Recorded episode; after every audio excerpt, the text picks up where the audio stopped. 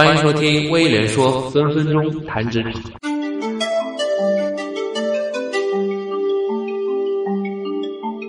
猎头不喜欢什么样的人？今天呢，我们要讲的是自以为是的人。当然呢，首先要做一个声明啊，我们这里讲的还是指那些有跳槽意愿的主动候选人，那些呃干得好好的。或者没有太强意愿的被动候选人，并不在这个讨论之列。第二呢，这里所说的自以为是啊，更多的是指自认为自己的行为和态度是正确的，但实际上恰恰犯了大忌，而并非是说要多么尊重猎头啊，他有多么自命不凡。不是的，我们就事论事，讨论的是候选人在处理整个招聘项目之中的行为和态度。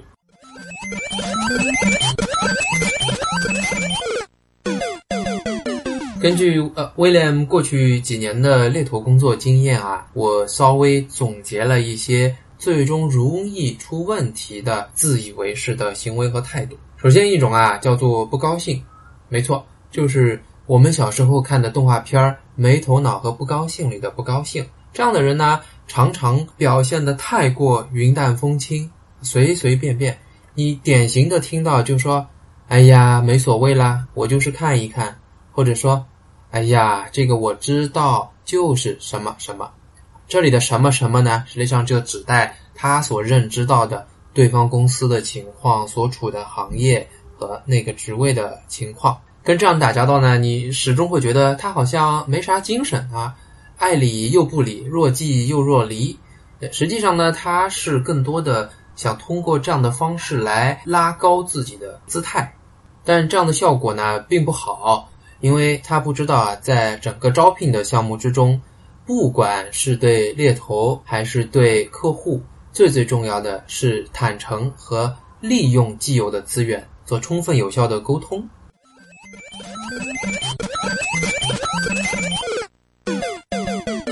那第二种自以为是的态度呢，是太主动。表现在行为上啊，我记得有一个候选人，他明明在面试 A 职位的时候，他会和面试官说：“哟，我听说你们这个职位的上一阶层 A 的老板的位置也在招呀，如果可以，我也想试一下。”这是一种主动的表现。还有一种打引号的主动，有候选人面的不错，在最后啊，他就掏出了计算器，在那边啪啪啪啪就摁起来了。直接说他想要什么样的薪水，这个太主动。还有一种呢是态度上的太主动，这个呢说起来就会有点好玩啊。前两天有个候选人，面试官问你为什么想来我们公司呀？这个可能是小年轻啊，也没有太多准备，说我当然知道你们公司了，你们是土豪公司，我当然想来。可以想象啊，他当时应该是所有的细胞充满着一种幽默感的表达。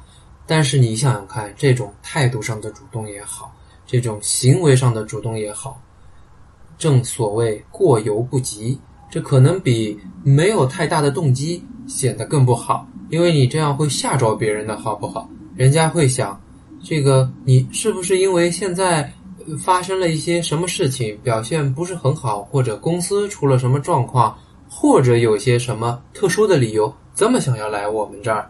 而且呢？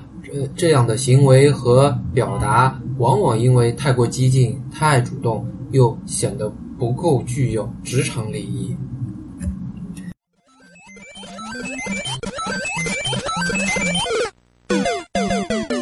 第三种常见的自以为是的情况呢，我称它为叫易激动，就很容易激动。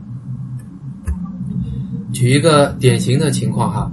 呃，很多候选人在面试的时候啊，会发现突然到半程的时候，面试官身体向前倾，眼睛直勾勾的看着你，啊，提高了语速，升高了语调，呃，更快的速度来跟你快问快答某一些问题，甚至于抓着不放，有时候是故意会提出一些和你相左的意见，这个呢，实际上。受过训练的面试官都知道，这个是一种压力面试，但很多候选人却并不知道，甚至于在这个时候和面试官发生了冲突。这个呢就真的很没有必要，因为啊，通过面试可以了解的东西很有限，除了你的行为经验、技能、成就，面试官也很想知道，当你今后工作中面临一些压力的时候，面临一些挑战的时候，你会做出一些什么样的行为？我们之前有说过啊，面试实际上就只有三件事情，第一个是看你能不能，第二个呢就是在说你有没有这个意愿，第三是指大家的文化是否匹配。很多人会担心啊，面试官是在挑战他的合适度，所以一下子就变得激动起来，甚至有时候会争执起来。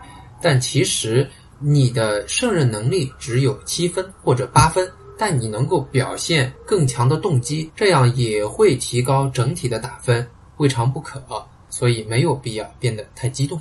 相反呢，那些职级做的比较高的，在职场中啊，他的口碑非常好的这些候选人，你会发现他往往是以听为主，表现的呢比较谦虚。实际上他是怕自己错过了什么，自己的认知是刻舟求剑。或者是自以为是的，那这不单单是猎头喜欢的人了，也是客户喜欢的人、同事朋友喜欢的人。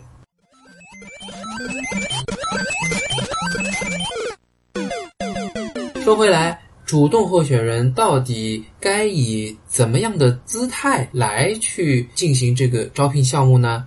我认为两点：第一呢，你要利用好三 C 的关系，在招聘项目中。我们会认为你所面临的客户 client 是第一个 C，而你自己作为候选人 candidate 是第二个 C。如果只有这两个 C，实际上呢，你很容易把你和客户的关系对立起来，而且呢是一个直接的发生连接。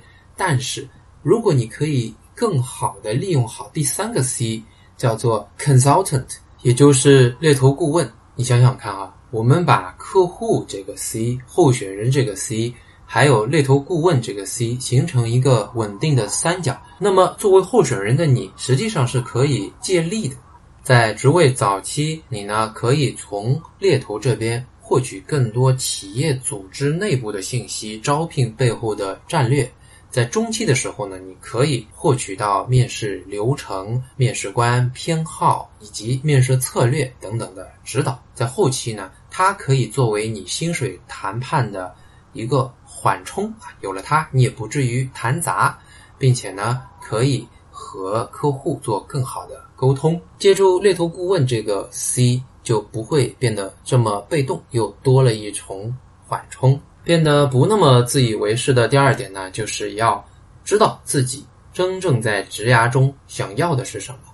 William 在工作中呢提取了许多的关键点，这些呢和最终决定你能不能匹配到对方企业位置是有很多关系的。这些关键点又可以一一拉出来，我们单个儿的讲。您先听听看，包含了对方公司所在的行业、公司本身的。性质，你所面临的内外部的客户是什么？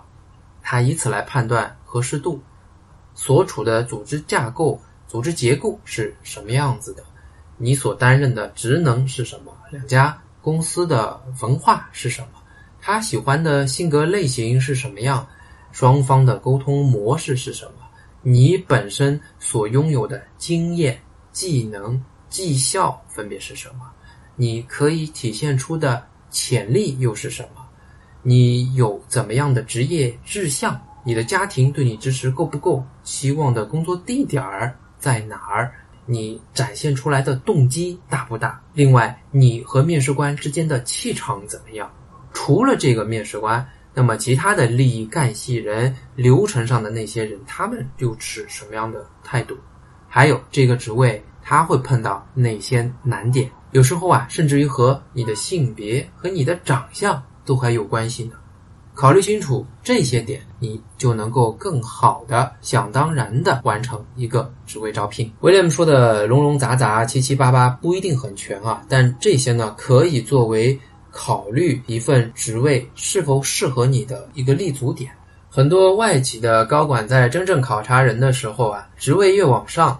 他所需要这个人的技能的要求反而不是很高，在他的人际和理解公司的概念技能上面，反而强调的是两个词儿，一个叫做 open-mindedness，就是你有多愿意接受一些新的东西；第二呢，叫做 think out of the box，因为企业要创新、要发展，就希望你能够有一些创新的思维。这两个加起来，都需要这个人是一个不自以为是的人。